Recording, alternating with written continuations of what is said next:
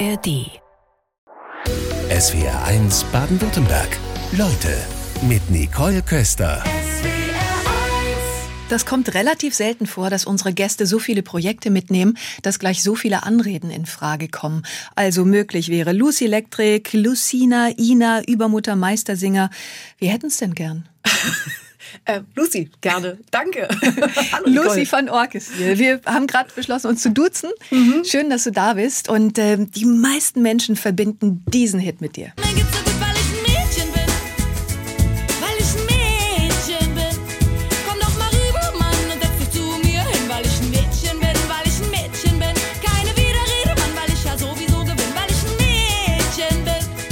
Mädchen, der Riesenhit 1994, man glaubt es kaum, bald 30 Jahre her. Krass. Welche Türen hat dieser Hit geöffnet? Oh, ganz, ganz viele zum Glück und dafür bin ich wahnsinnig dankbar. Also ich, ähm, es gibt ja, glaube ich, eine Menge äh, Menschen, wenn du so, so in so frühen Jahren so einen riesen äh, hattest, die können den nicht mehr hören. Da gehöre ich nicht dazu. Ich bin diesem Erfolg wahnsinnig dankbar damals, weil ich ja, ich äh, ich bin äh, Radiomoderatorin geworden, danach ziemlich lange, neuneinhalb Jahre bei Radio Fritz in Berlin. Ich bin, äh, habe geschauspielt. Aus dem Schauspiel hat sich dann äh, mein auch heutiger Job. Ich schreibe Drehbücher fürs äh, Fernsehen, fürs öffentlich-rechtliche in den meisten Fällen, manchmal auch für andere. Ähm, oh, ja, Musik habe ich dann sowieso immer weiter gemacht. Da hat's mir eher fast ein paar Türen zugeschlagen, weil alle Leute natürlich wieder dasselbe hören wollten und ähm, Tatsächlich ist, glaube ich, Mädchen zusammen mit Ersüßer mit der Folgesingle sind so die einzigen wirklich fröhlichen, unmelancholischen Stücke, die ich je geschrieben habe. Ähm, wobei Mädchen auch wütend war, da muss man dann und, und er süßer war. Na egal, da kommen wir später zu. Ähm, aber es hat wahnsinnig viele Türen geöffnet und jetzt auch, glaube ich, für mich als als Autorin, weil ich schreibe ja auch Romane. Es ist natürlich so, dass die Leute auch bis heute neugieriger sind, zu sagen, was, also manchmal aber auch im negativen Sinne zu sagen, ach die, die, die konnte ich damals schon nicht leiden. Zu dem Stück hat meine Freundin mit mir Schluss gemacht damals. Ähm, dann gibt's auch, aber es macht auf jeden Fall eine Tür auf. Und selbst wenn es eine ist, hinter der ein, manchmal jemand lauert, der einem was nicht so, also was nicht so Gutes will, aber das äh, das, sowas kann man ja dann auch aus der Welt schaffen. Also da konnte ich jetzt raushören, es hat ganz viele andere Projekte, die aber eher weniger mit Musik zu tun hatten, ähm, den Weg bereitet. Und in der Musik wurdest du dadurch eher in so eine Schublade gesteckt. Habe ich das richtig verstanden? Ähm, ja, das denke ich schon, dass das, dass das so war, zumal halt ja Mädchen äh, nur ein Teil war von Lucy Electric. Also Lucy Electric war eigentlich war eine war eine Punkband, die Punkmusik mit Techno kombiniert hat. Also das war so unser und Mädchen war so der der kommerziellste Song, ja, so und und ähm, insofern führte das damals schon so ein bisschen auf eine falsche Fährte. Aber ich will da echt nicht undankbar sein. Ey. Ich bin diesem Song so dankbar, ähm, dass und es ist doch auch normal. Also ich glaube, wir Menschen stecken also müssen irgendwo Schubladen haben, sonst kommen wir ja gar nicht klar. Das hilft uns beim Einsortieren. Ich glaube ne? auch, ja. das ist okay. Wobei, wer in deine Biografie schaut, sieht, das war gar nicht dein erster Erfolg, denn du warst schon in dem Film Go Trabi Go zu hören mit einem Song Gates of Eden, den du unter dem Namen Ina veröffentlicht hattest. Wie war denn überhaupt dein Weg ins Musikgeschäft? Ja, mein Weg ins Musikgeschäft, der war ähm, tatsächlich, der begann sehr, sehr früh. Also ich hatte mit zwölf meine erste Band. Ich habe immer gesungen. Ich wollte auch immer seit ich mich erinnern kann, ich wollte immer Sängerin werden, was daran liegt, dass ich wahnsinnig schlecht gesehen habe zu der Zeit. Also ich hatte minus zehn Dioptrien und meine Eltern haben das leider erst, äh, beziehungsweise die Lehrerin hat das bei der Einschulung gemerkt. Meine ja. Eltern war das eher so egal. Und ähm, deswegen habe ich mich aufs Hören fokussiert und ähm, fühlte mich eigentlich auch, weil ich die Gesichter nicht lesen konnte von den Leuten, ähm, wahnsinnig wohl auf einer Bühne, weil da hat alles auf, nach meinen Regeln funktioniert. So ja, naja, und, und, und äh, die Leute haben mich verstanden. Wenn ich irgendwas gesungen habe, dann haben die verstanden, wie es mir ging. Und das, das war außerhalb der Bühne oft nicht so der Fall. Insofern war die Bühne immer schon, also auch schon als, als Kind so mein, mein Safe Place. Wenn ich da irgendwas gemacht habe, habe ich gemerkt, ich, es gibt eine Reaktion. Und ähm, ja, dann hatte ich, wie gesagt, meine erste Band mit zwölf und habe dann in Berlin wirklich alle genervt. Ich durfte sehr früh wegen der etwas, ja, meine Eltern haben den Begriff Aufsichtspflicht, glaube ich, ein bisschen äh, anders ausgelegt als andere. Ich war da, war denen etwas egaler. Ähm, sehr früh in Clubs und habe dann alle genervt, weil ich wollte immer was vorsingen. Ich wollte, ja, kann ich mit dir spielen, kann ich mit dir singen, war dann so in in, in Bluesclubs und ähm, da bin ich dann tatsächlich äh, von einer sehr süßen Sängerin namens Anke Wendland, einer ganz tollen, ähm, quasi entdeckt worden, die mich mit ins Studio genommen hat, ähm, wo ich erstmal rausgeflogen bin, weil ich mich nicht einordnen konnte bei einer Chorsession. Aber da hat mich dann mit 16 äh, der mein, mein erster äh, Produzent entdeckt. Und das Lustige ist, dass es tatsächlich das Tricks, die Tricks-Studios waren in Berlin, wo ich äh, jetzt mein äh, aktuelles Album live eingespielt so habe. der Kreis. Ja, wirklich wahr. Das war und wo auch tatsächlich da äh, ein, eine, eine Jugend in diesem selben Haus ist eine Jugendhilfeeinrichtung, wo ich war, die mich aus meiner Familie genommen haben dann damals. Also dieses Haus, diese das ist magisch irgendwie für mich gewesen. Es ist ein Hinterhof, die Prinzessinnenstraße 16 in Berlin. Ja, das eine ist, ins Musikgeschäft zu kommen, das haben wir jetzt gerade gehört. Das andere, sich im Musikgeschäft zu halten. Du bist jetzt als Cross-Media-Künstlerin aktiv, machst so viele unterschiedliche Projekte. Welchen Anteil nimmt denn die Musik in deinem Leben ein? Also die Musik nimmt immer noch einen ganz riesigen Anteil in meinem Leben ein. Äh, einfach weil äh, ich ja ganz, also ich, ich habe immer noch sehr, sehr, also selber Projekte. Das heißt, wie gesagt, Lucina Sotera, wir haben gerade das Debütalbum äh, rausgebracht von meiner, das ist eigentlich mein Soloprojekt, was ich aber mit einer Band verwirklicht habe. Und ich, äh, mein Duo Meistersinger hat auch gerade eine neue Single rausgebracht. Ich schreibe auch nach wie vor äh, für andere KünstlerInnen. Ich produziere andere KünstlerInnen. Ich äh, habe ein Studio, äh, wo, wo ich das tun kann, tollerweise. Wir haben gerade uns ähm, familiär zusammen ähm, zu, zusammengefügt, mein, mein Sohn und ich. Wir äh, machen jetzt gemeinsame Sache und da bin ich wahnsinnig dankbar für, dass das auch so, dass ich so ein bisschen was, äh, was weitergeben kann in die nächste Generation. Das ist ganz, ganz doll schön. Und insofern ist tagtäglich Musik um mich ja. rum und mache ich auch tagtäglich. Und es ist ja auch so, dass ich, wenn ich mit meinen äh, Romanen auf Lesungen bin, dass ich auch da immer singe. Also es ist immer, ich bin immer ein, ein Gesamtpaket und manchmal illustriere ich eben auch. Also ich also weil ich komme ja eigentlich ganz, so ganz am Anfang habe ich mal Kunst und Anglistik studiert und äh, das Kunststudium merkt man dann immer noch in den äh, Illustrationen. Jetzt hast du gerade das Projekt Lucina Sotera angesprochen. Was ist bei diesem Projekt anders bei, als bei allen anderen zuvor? Lucina Sotera ist wirklich ähm, ein Projekt, wo ich gesagt habe, ich will, das war dann, ja, so in, in der Pandemie wurde ich mal ermutigt. Tatsächlich, mein, mein, mein allerbester Freund hat gesagt, du musst jetzt mal ein Soloprojekt machen, das geht nicht. Und ich habe mich das tatsächlich immer noch, ja, das Patriarchat saß mir im Nacken. Ich habe gedacht, äh, kann ich das? Nee. Und dann hat er gesagt, jetzt mach endlich. Und dann habe ich angefangen äh, bei Lucina Sotera, indem ich äh, alles alleine gemacht habe. Das heißt, ich habe die, ähm, die Texte alleine geschrieben, ich habe die Stücke alleine geschrieben, ich habe äh, alles alleine aufgenommen bei mir in meinem Studio, ich habe alles alleine produziert, ich habe es alleine gemischt, alleine gemastert. Ähm, und irgendwann habe ich aber gemerkt, also dann habe ich zwei Singles rausgebracht, die auch sehr schön waren, nee, drei sogar. Und dann wollte ich das Ganze auf die Bühne bringen. Und ähm, dann habe ich gemerkt, wie unglaublich toll das ist, ähm, diese Stücke mit einer Band nochmal aufzuführen. Und dann habe ich wahnsinnig tolle, äh, auch Musiker äh, in, in, sind in mein Leben gekommen, oder beziehungsweise, wobei die waren schon, das war, war ein, ein, ein richtig guter Freund, der tatsächlich so richtig so in Berkeley Musik studiert hat und der äh, mir geholfen hat, das, was ich das, was ich programmiert hatte äh, und nicht live eingespielt hatte, dann wirklich live ähm, zu übersetzen. Und ähm, der Ingmar Lauer, ein ganz großartiger Mensch. Und ähm, daraus ist dann ein, ein Bandprojekt entstanden. Wollen wir direkt mal eben reinhören? Dann kannst du was trinken und den Frosch aus dem Hals kriegen. Sehr gerne, danke. Ergo vivo, pro bona morte, pro bona morte,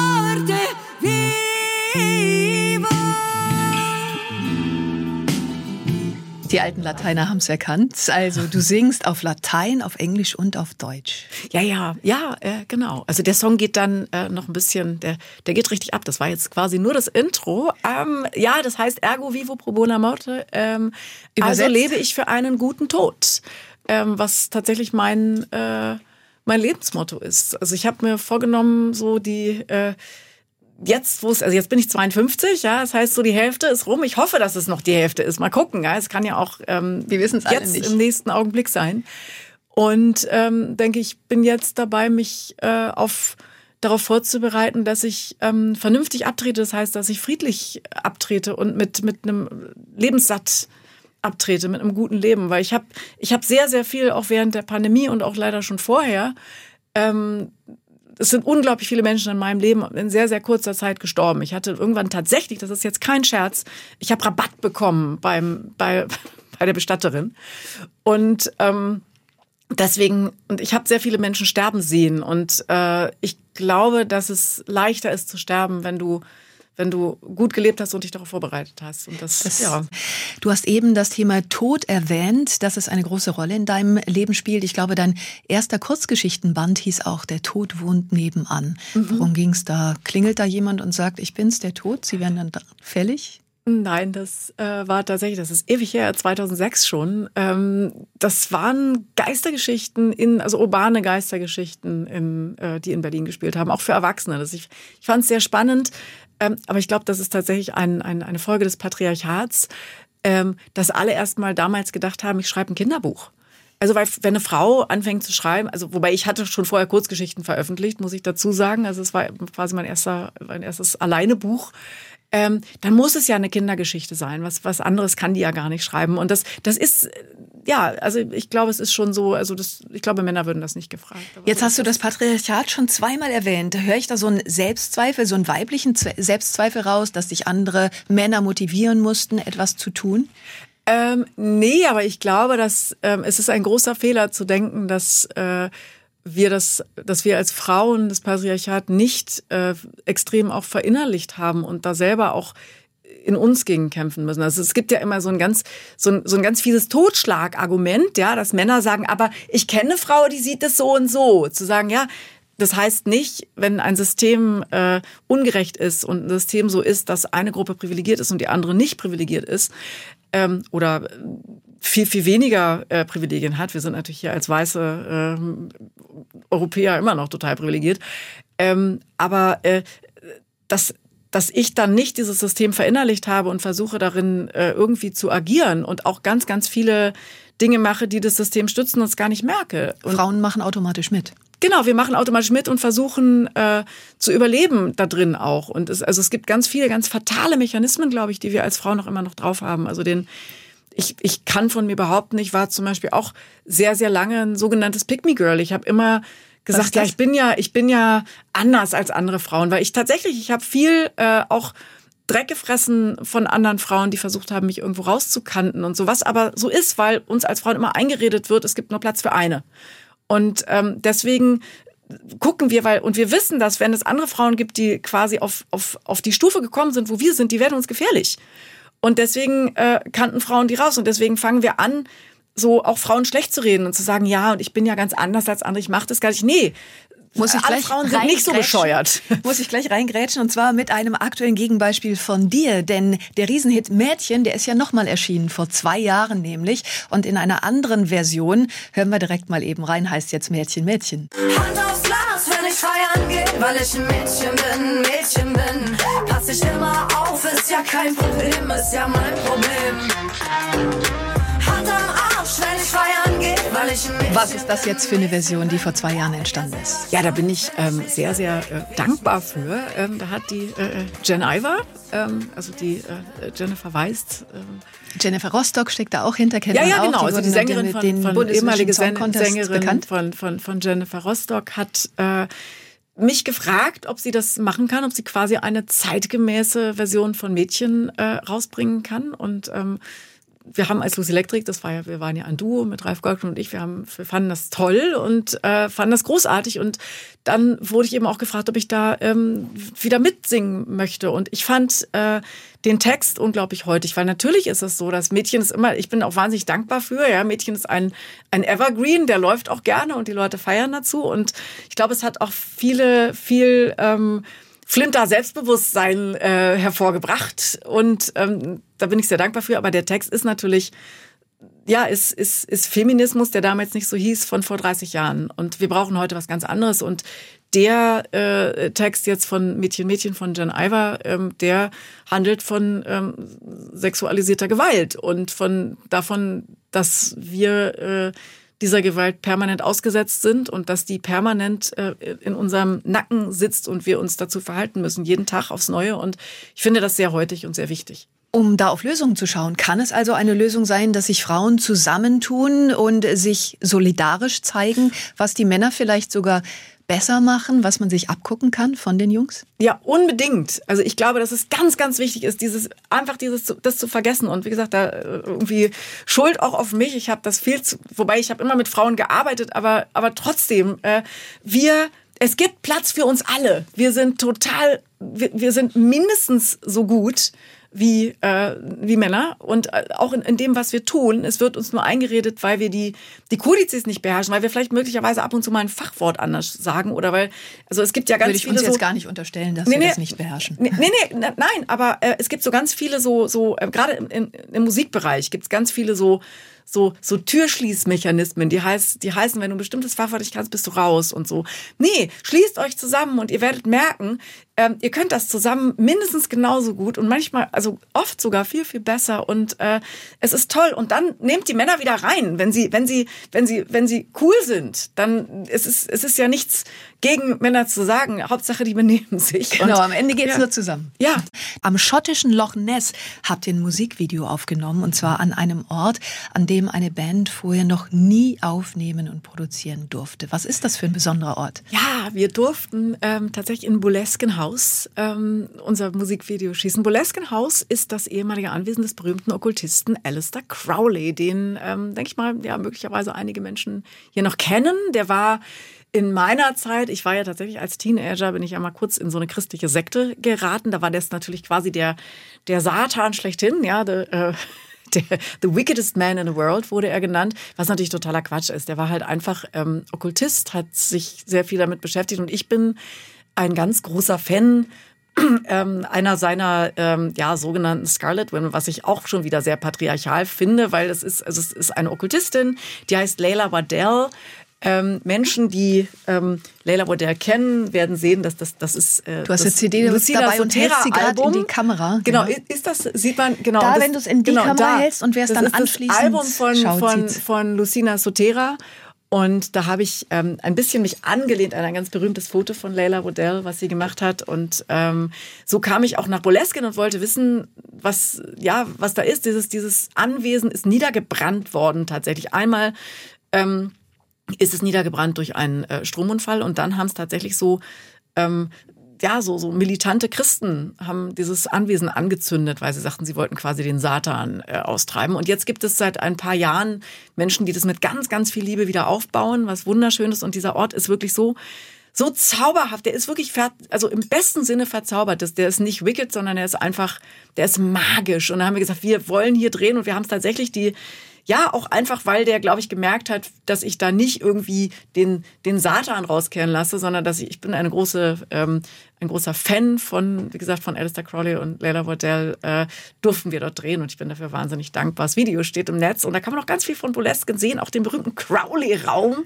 wo sonst, ja, wo, wo alle mal denken, der ist verflucht, das ist natürlich totaler Quatsch. Jetzt hast du den Aufhänger für diese Geschichte gerade benannt, dass du zwei Jahre deines Lebens in einer sogenannten Sekte warst. Was war das denn für eine Vereinigung und was ist da mit dir passiert? Oh je, ja, ne, ich war, also ich, ich war immer, ähm, also bin, bin quasi ein Ziehkind der äh, evangelischen Landeskirche gewesen, weil, wie gesagt, dort war Struktur. Ich war dort in, in, in der Kita. Ich habe der Kantorin dieser Kirche unendlich viel zu verdanken. Die hat mich als Sängerin ganz am Anfang gefördert. Maria Schavis hieß die fa- unfassbare Organistin, kann ich nur empfehlen, steht auch, stehen auch Sachen im Netz. Ähm, und die, die hat mich auf die Bühne geschickt, die ersten Jahre. Insofern war ich der Kirche immer wahnsinnig dankbar und ich bin aber über eine Frau, die in dieser Kirche dann arbeitete, an eine christliche Sekte, an so sogenannte ähm, Pfingstler, an die sogenannte Pfingstlerbewegung geraten, die dann so in Zungen beten mit erhobenen Händen und die auch so Heilungen veranstalten. Und ähm, ja, und da gibt's in meinem äh, aktuellen Buch, Wir fünf und ich und die Toten, gibt's auch, das ist ein surrealer Roman, da ist aber eben auch ganz viel, hat ganz viel autobiografische Anteile. Da gibt's die schöne Geschichte einer Wunderheilung, wo ich tatsächlich äh, gewunderheilt wurde, weil ich hatte Ticks als Jugendliche, weil es bei uns zu Hause, ich komme aus, wie gesagt, ein, aus einem Haus, wo es sehr, sehr viel Gewalt gab, kann möglicherweise noch, wenn wir aus Buch kommen, kann ich was dazu erzählen. Und ich hatte halt, wie gesagt, ganz, ganz schlimme Ticks. Ich habe so mit dem Kopf gezuckt und, und, und ähm, also fast ein bisschen wie bei Tourette.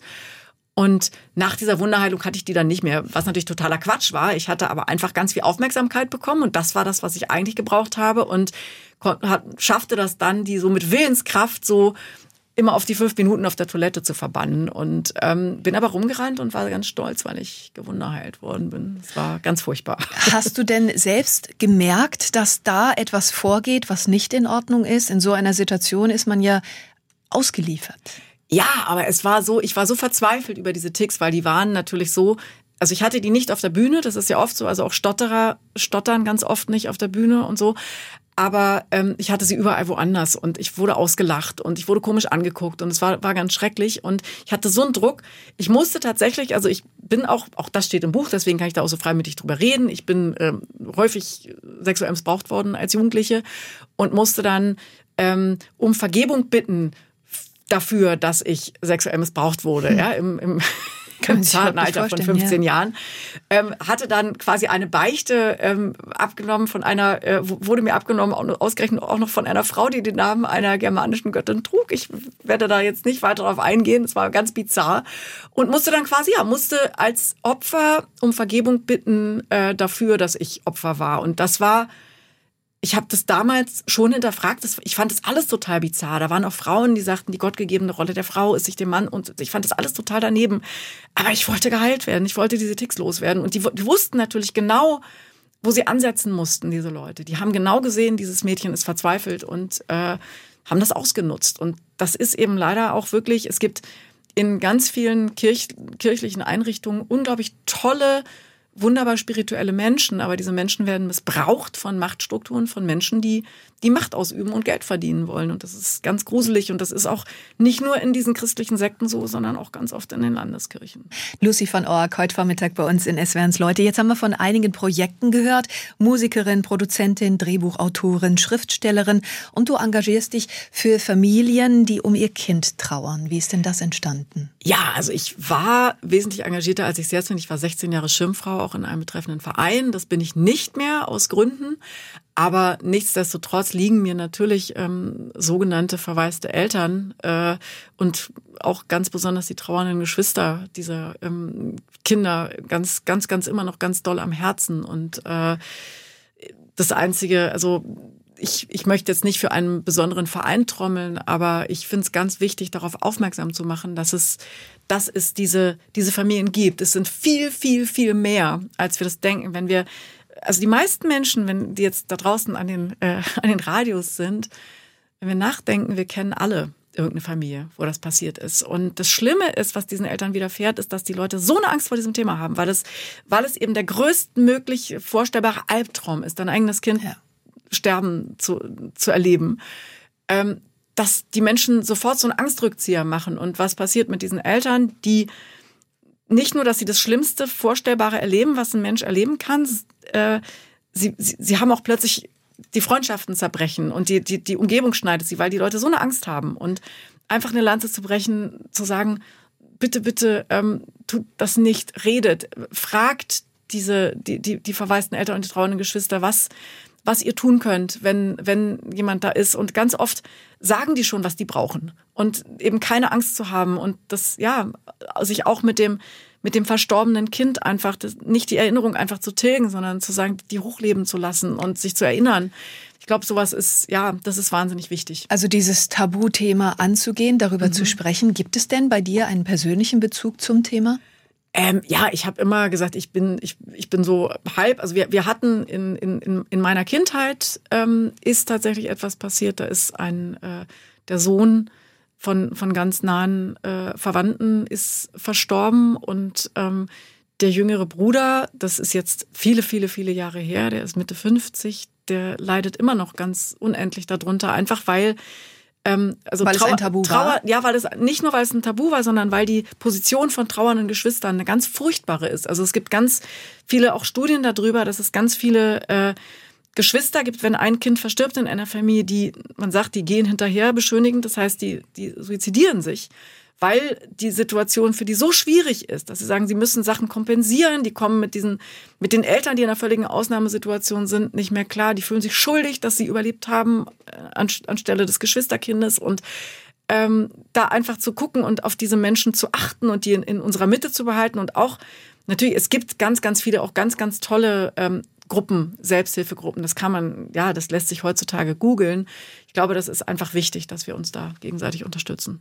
Also du sagst, drüber reden ist ganz wichtig. Es gibt eben Vereine, die sich darum kümmern. Wie sah denn deine Hilfestellung aus? Was konntest du tun? Also ja, ich war, wie gesagt, als Schirmfrau unterwegs, 16 Jahre lang für einen dieser Vereine. Ich habe, ähm, das mache ich auch heute noch im Übrigen, auch ähm, privat, falls es Gruppen gibt, die das gerne möchten, die können mich gerne anschreiben. Ich bin ja überall zu erreichen, auf, in, in sozialen Medien und so. Und äh, ich habe Songwriting-Seminare gemacht mit äh, verwaisten Eltern und habe mit denen ähm, Songs geschrieben, Texte geschrieben und das war unfassbar schön immer. Also es war ist für mich auch eine wahnsinnig bewegende Erfahrung immer gewesen, einfach weil da auch unglaublich schöne äh, Lieder zustande kamen. Also wir haben es wirklich geschafft, diese, also Trauer ist ja an und für sich nichts nur Schlechtes. Trauer tut furchtbar weh, aber Trauer ist ein Ausdruck von Liebe zu einem Menschen. Und Eltern, die ihr Kind lieben, trauern natürlich furchtbar. Und diese Trauer hört auch nie auf. Die ist auch kostbar, weil sie ist ein Ausdruck von Liebe. Aber diese Trauer dann in einen, in einen Song gießen zu können, in etwas, was man auch quasi rausholen und wieder wegpacken kann. Und, und äh, das ist, glaube ich, was, was äh, ja ganz vielen ähm, gro ja, große, große Freude bereitet hat. Und das hat mir, also ich habe so viel gelernt von den verwaisten Eltern. Ich hab, das sind für mich die, die stärksten Menschen, die ich kenne. Ja, wirklich. Also Mount Everest-Besteigung ist ein Scheiß dagegen, ganz ehrlich. Eine von sieben Schwangerschaften endet mit einer Fehlgeburt. Und dennoch, die wenigsten Frauen reden darüber. Du hast es mal öffentlich gemacht, dass du eine Fehlgeburt hattest. Konntest du gleich darüber sprechen? Nein, ich habe am Anfang äh, da gar nicht drüber gesprochen, was absurd ist eigentlich, weil es ja überhaupt nichts ist, wofür du dich schämen musst. Aber es war damals, also es war 2003, es ist also schon länger her. Damals war das viel mehr noch ein Tabuthema, als es heute ist, aber ich glaube, es ist heute auch noch eins. Also ich weiß noch, dass als ich dann anfing, darüber zu sprechen, äh, dass ich dann ganz viele Frauen mitbekommen habe, die sagten, ja, ich auch, ich auch, ich auch, ich auch. Und es ist, es ist viel normaler. Und es war, äh, aber ich habe auch psychologisch damals überhaupt keine Hilfe bekommen. Ich wusste damals auch nicht, dass es Vereine gibt, die sich, also die waren damals auch noch nicht so etabliert wie heute, die sich um sowas kümmern.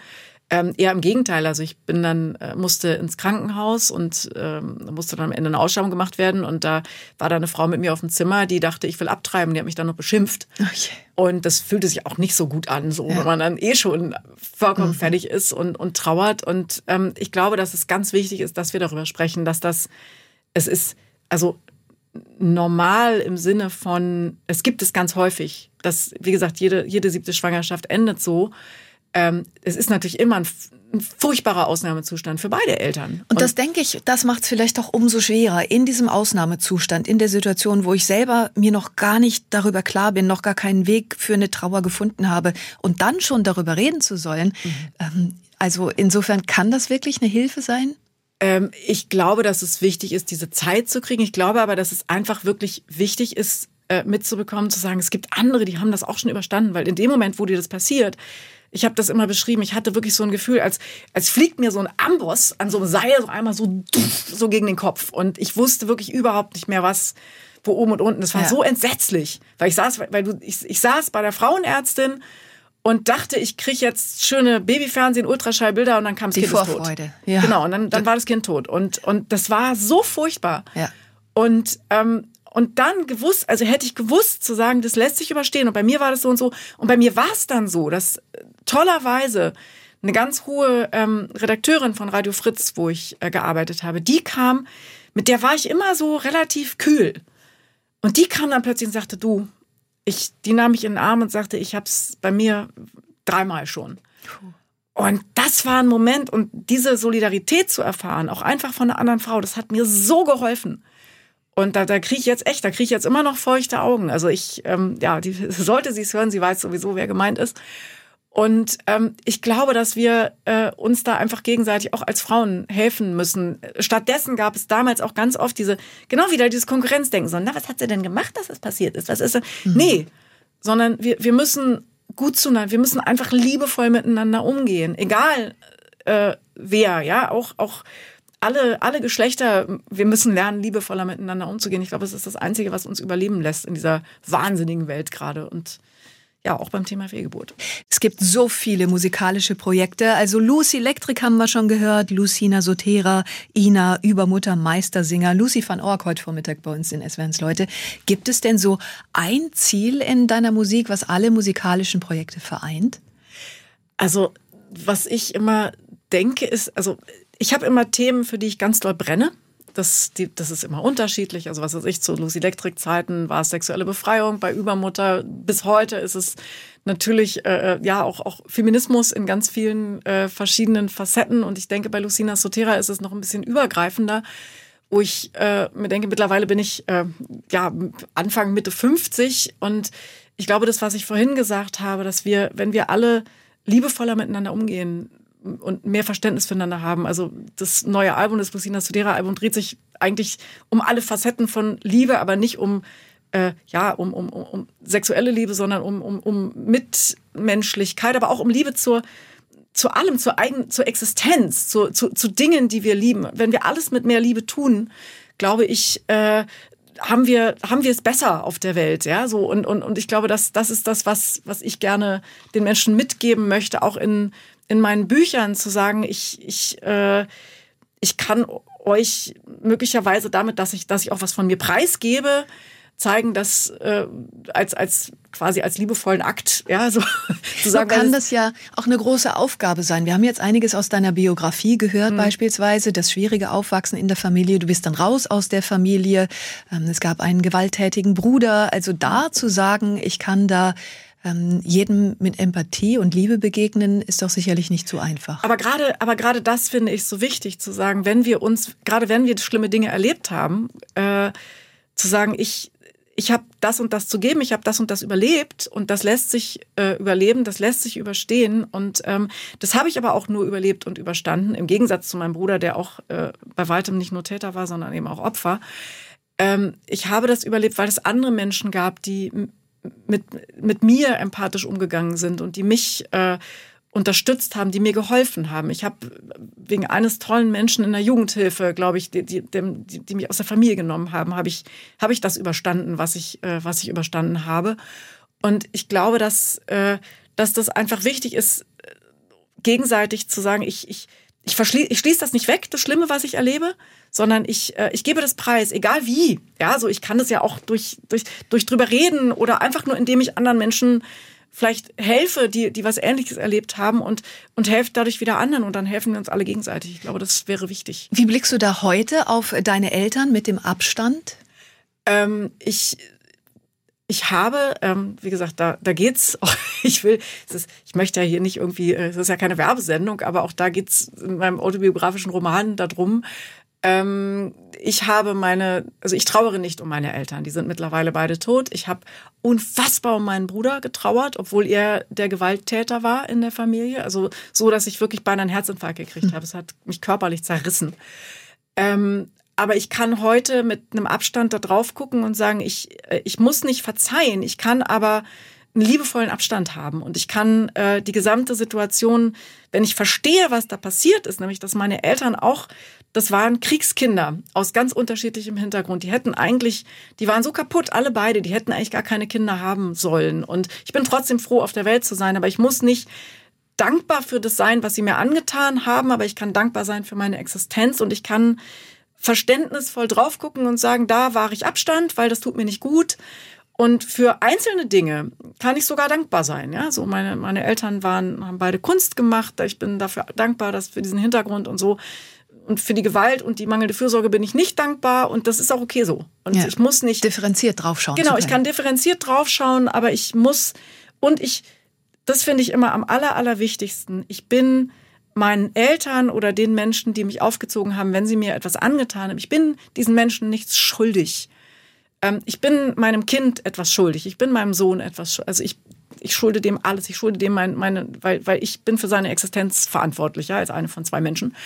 Und aber ich bin nicht als Kind für das, für die, für das Seelenheil meiner Eltern verantwortlich. Ich meine, mittlerweile sind sie eh beide tot, aber ich glaube, das ist ganz, ganz wichtig, sich das immer wieder klar zu machen, dass es so ist. Du hast jetzt gerade sehr persönlich über deine Familiengeschichte berichtet und wie heftig diese Zeit war, um das zu Überleben, wie du eben gesagt hast, zu wissen, ich kann das überleben. Was hat dir da geholfen? Hat, äh, hast du eine Therapie gemacht oder was? Die Kunst? Also es war letzten Endes am Anfang natürlich alles. Es waren am Anfang eben, wie gesagt, Menschen, die mich die empathisch mir gegenüber waren, als ich kleiner war. Und dann habe ich natürlich auch äh, nicht nur eine Therapie gemacht am Ende. Und ich kann das wirklich auch nur allen empfehlen. Und ich finde es ganz, ganz schlimm. Ich habe das Gefühl, dass das zum Glück in der jüngeren Generation langsam anders wird. Äh, wenn es ein Problem gibt, Leute, bitte, ihr geht doch auch zum Arzt, wenn ihr eine schreckliche Krankheit habt. Und auch zum Beispiel Depressionen sind tödlich, sind genau, also fast so tödlich wie Darmkrebs. Und dann nicht äh, nicht eine Therapie äh, sich zu suchen, wenn man, also wenn ihr sowas habt, was so tödlich ist wie Darmkrebs, das ist, das ist furchtbar und es ist furchtbar, sich dann auch noch dafür zu schämen.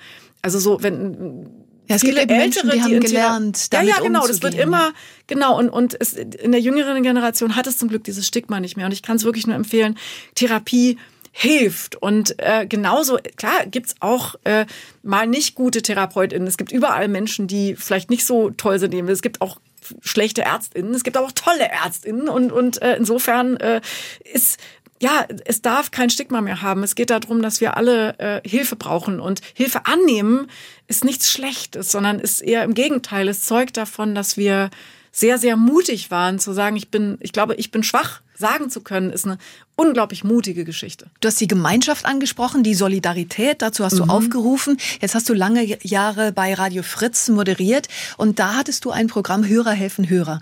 Hörern. Ähm, das spricht ja auch für eine gewisse Solidarität. Ne? Hörer helfen Hörer. Genau, heute würde ich, ich bin eine große Freundin des Genders, HörerInnen helfen HörerInnen sagen. Ähm, ja, da war es tatsächlich so, dass äh, die Menschen Briefe geschrieben haben und ich habe dann gemeinsam äh, mit den Menschen draußen vor den Radios nach Lösungen für Probleme gesucht. Hast also du noch eine Geschichte im Kopf?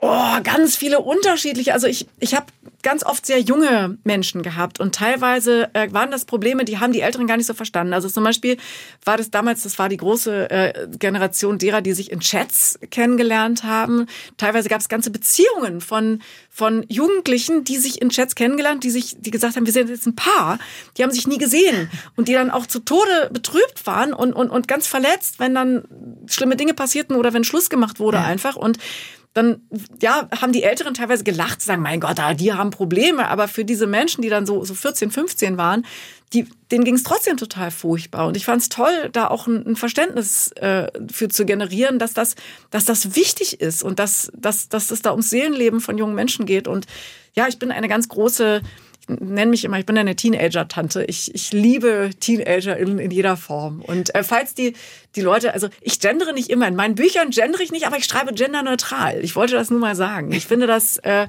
ich finde das wichtig. Ich glaube, Sprache äh, beeinflusst das Denken und äh, und deswegen glaube ich, dass, dass das wichtig ist, da neu zu denken. Dann war diese Situation in einem Radiostudio gar nicht so ungewöhnlich für dich heute Vormittag. Nein, definitiv nicht. Aber ja, es hat mir viel Spaß gemacht. Es war ungewöhnlich, weil äh, du so tolle Fragen gestellt hast. Vielen Dank. Danke. SWR 1 Baden-Württemberg. Leute, wir nehmen uns die Zeit.